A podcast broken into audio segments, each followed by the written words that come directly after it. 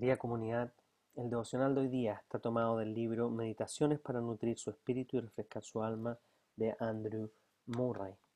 Y el título del devocional de hoy día es Cuando la gente lo trata a usted injustamente. Y el versículo clave es 1 de Pedro 1, del 6 al 7, que dice, Esto es para ustedes motivo de gran alegría, a pesar de que hasta ahora han tenido que sufrir diversas pruebas por un tiempo.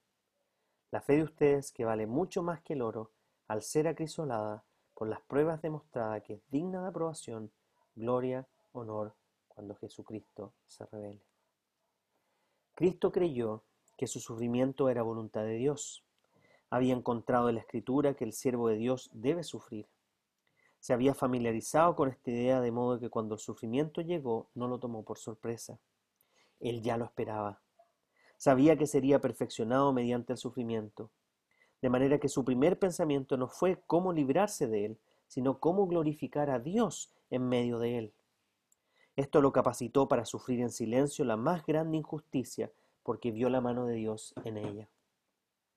Querido hijo o hija de Dios, ¿tienes la fortaleza para soportar las injusticias y el maltrato con el mismo espíritu con que Cristo lo hizo?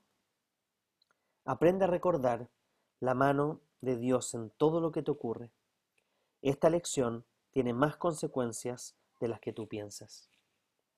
Ya sea un tremendo mal que te han hecho o una pequeña ofensa que afrentas en la vida diaria. Antes de fijar una posición frente a la persona que lo hizo, guarda silencio. Y recuérdate a ti mismo, Dios me permite pasar por este problema para ver si yo glorifico a Dios en él. Esta prueba, sea ella grande o pequeña, Dios la ha permitido y su voluntad para mí. Procuraré someterme a la voluntad de Dios en ella y recibiré la justicia para saber cómo comportarme durante ese tiempo. Al quitar la mirada de los hombres y ponerla en Dios, el sufrimiento ya no es tan duro como parece. Enfrente cada ofensa que el ser humano le cause con la firme confianza de que Dios cuidará de usted.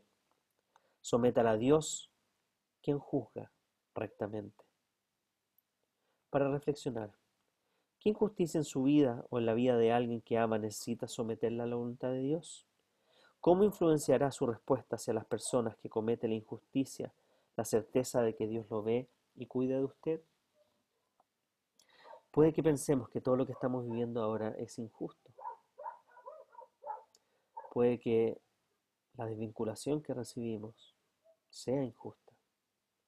Puede que la forma en que me están tratando en la casa o que otros familiares o colegas me estén tratando es injusto. Vivimos muchas injusticias hoy en día.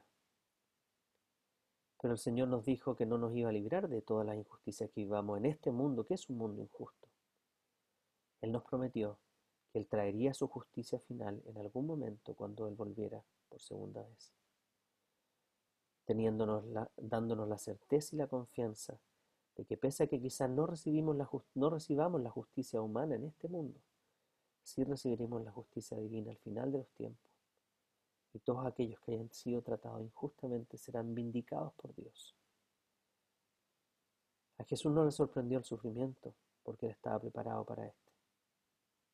Meditemos en lo que significó el sufrimiento de Cristo para que podamos sobrellevar cualquier sufrimiento que estemos llevando ahora, más allá de la pandemia, en nuestros hogares, en nuestros lugares de trabajo, en cualquier circunstancia en la cual estemos recibiendo injusticia y estemos sufriendo por ello. Que la esperanza de Jesucristo y su justicia final que llegará nos anime a poder actuar como Él actuó. En silencio en ocasiones o con firmeza, no autodefendiéndonos, sino que levantando la verdad. Que tengan un buen día y una bendecida semana.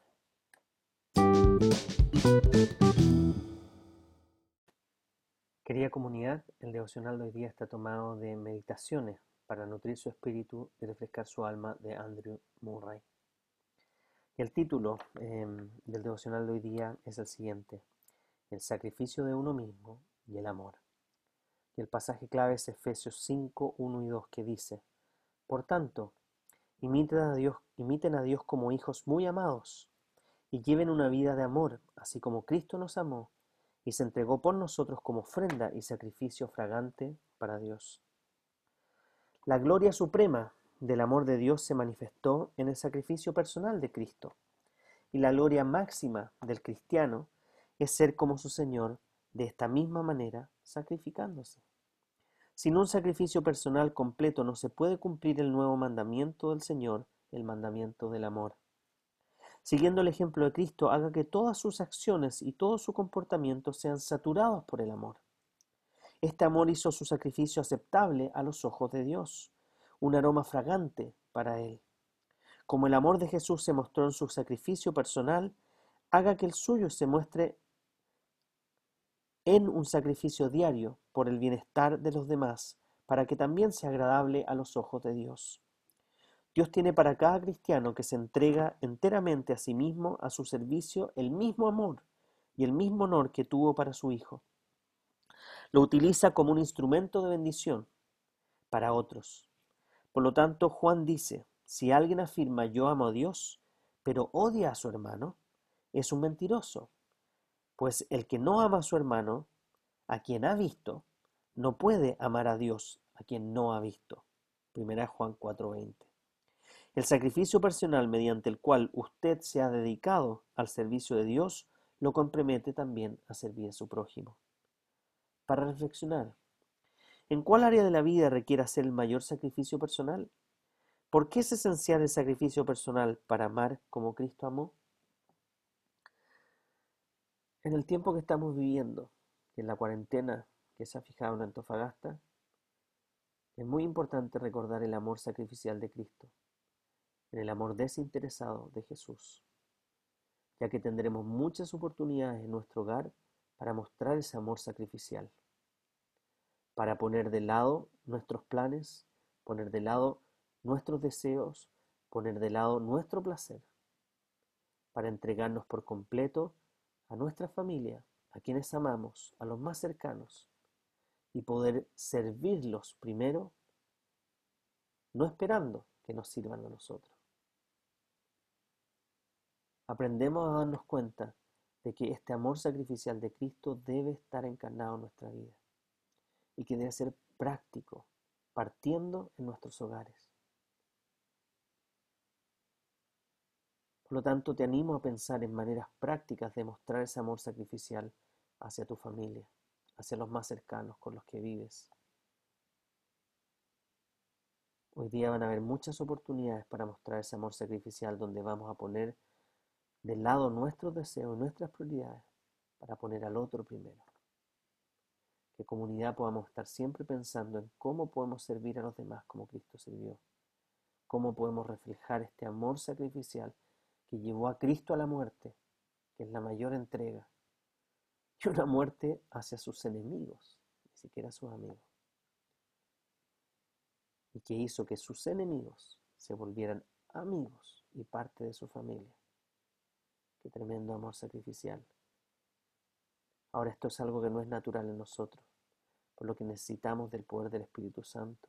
Necesitamos depender de Él todos los días para que cada día podamos reflejar más de ese amor. la manera de poder ponerlo en práctica es recordando cuánto nos amó. Es recordando quiénes éramos, enemigos de Él, y cómo Él nos trató, no como merecíamos no como deberíamos ser tratados, sino que en su gracia no nos dio lo que merecíamos. Nos dio un amor inmerecido.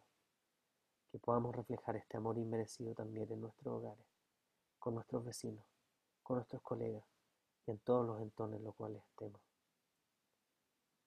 Que tengan un buen día y una bendecida semana. Querida comunidad, el devocional de hoy día está tomado del libro Día tras Día con Billy Graham. El versículo clave es Salmo 51, 12, que dice, Devuélveme el gozo de tu salvación y un espíritu generoso me sustente.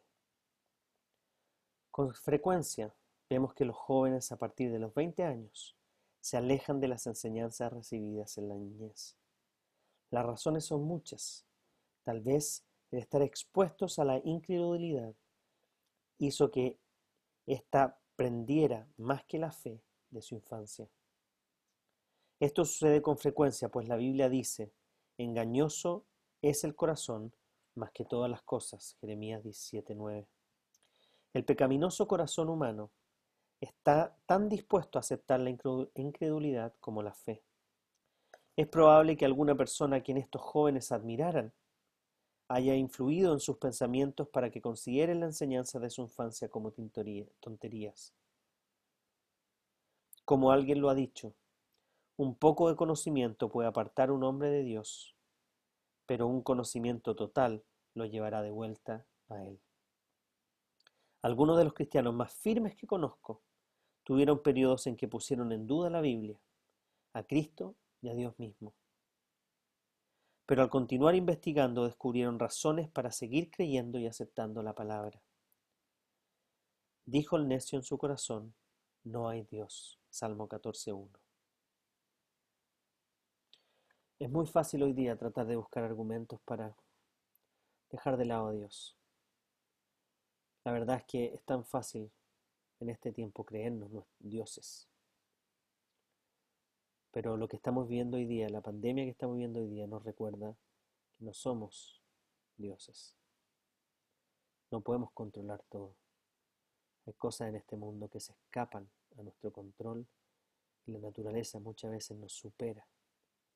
Y aunque probablemente va ya a encontrar una, vamos a encontrar una vacuna em, y va de nuevo a surgir esta victoria humana esta fortaleza de la civilización que de nuevo logramos superar algo, la verdad es que siempre van a haber cosas que nos van a recordar quiénes realmente somos. Y que hay un Dios grande y poderoso que está en control de todas las cosas, incluso de nuestra vida.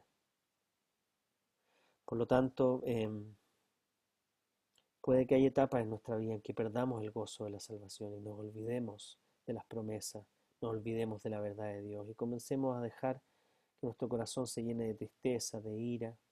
Quizás miramos otros ejemplos de cristianos que han caído y nos desanimamos. La verdad es que el llamado principal de la fe es a mirarlo a Él, a Cristo, que nunca cayó, que nunca falló, que siempre cumplió todo lo que prometió, que no pecó. Por lo tanto, si estás desanimado hoy día, si estás dudando de la fe, si incluso estás cuestionando la bondad de Dios, volvamos a mirar a Cristo. Miremos cómo las escrituras nos enseñan su carácter, cómo su palabra nos anima a darnos cuenta que Dios es bueno y que todas las cosas finalmente apuntan a Él. Damos gracias a Dios porque hoy día hay tanta gente importante en el mundo académico el cual está dando esta pelea en, los argumentos con aquellos ateos o nuevos ateos, del movimiento nuevo ateísta, que han tratado de derrumbar la fe, pero la verdad es que no han podido. Y la Biblia, por más que han tratado de refutarla, con distintas teorías y cosas hasta el día de hoy, sigue siendo el libro más leído, o uno de los más leídos en el mundo. No han podido refutar las verdades que ahí están. No nos dejemos engañar por las mentiras de que nosotros somos superhéroes o superpoderosos. Y recordemos que hay un Dios más grande sobre nosotros, el cual está dispuesto siempre a tomarnos de la mano, a traernos de vuelta al redil, a encaminarnos si nos hemos alejado. No importa la edad que tengamos, importa lo que estemos pasando. Hoy es el tiempo para volver a reencantarnos, a apasionarnos y tomarnos de la mano del Señor. Me toca ver tanta gente que ya en su adultez se lamentan de no haber podido conocer a Cristo antes. Me toca ver a tanta gente que se ha alejado de la fe y ha sufrido tanto y que ha disfrutado de volver a los caminos del Señor. Puede que algunos de los que están escuchando esto estén considerando alejarse, algunos estén alejados y no estén ahí con Dios, otros ya estén dándose cuenta que tienen que volver. No importa en qué etapa estés, Dios nunca va a cerrar la puerta a sus hijos. Dios siempre la va a mantener abierta hasta que todos aquellos que son sus hijos vuelvan. Y va a hacer cosas contraculturales, como el hijo pródigo. Cosas que quizás no eran aceptadas en la época. El, su hijo mayor o el hermano mayor incluso reprochó de su padre. Pero así este Dios amoroso que corre hacia nosotros, sin importar cuán lejos estemos, Él siempre estará cerca y siempre estará esperando que nos lo abracemos de vuelta. Así que te animo en medio de todo lo que estamos viviendo. Investiga. A Dios y dile, quizás no creo en ti, estoy dudando. ¿Cómo un Dios como tú permite lo que estamos viviendo? Te puedo asegurar que Dios te va a responder. Y si tu pregunta es genuina y sincera, Dios puede llenarte de su amor y convencerte con la convicción que todos nosotros tenemos no es ciega, porque Dios nos dio un cerebro y tenemos que usarlo, pese a que muchos cristianos quizás no lo usan. Y hay argumentos sólidos, pero la verdad es que lo que Dios hace es algo sobrenatural que va más allá de los argumentos. Él pone una convicción en tu corazón que nadie más puede poner. Ninguna filosofía, ninguna ideología, nadie puede poner esta convicción que Dios pone en los cristianos, que aún siendo perseguidos, aún sufriendo, fueron fieles a su Señor, incluso hasta la muerte. Que tengas un buen día y una bendecida semana. Yeah.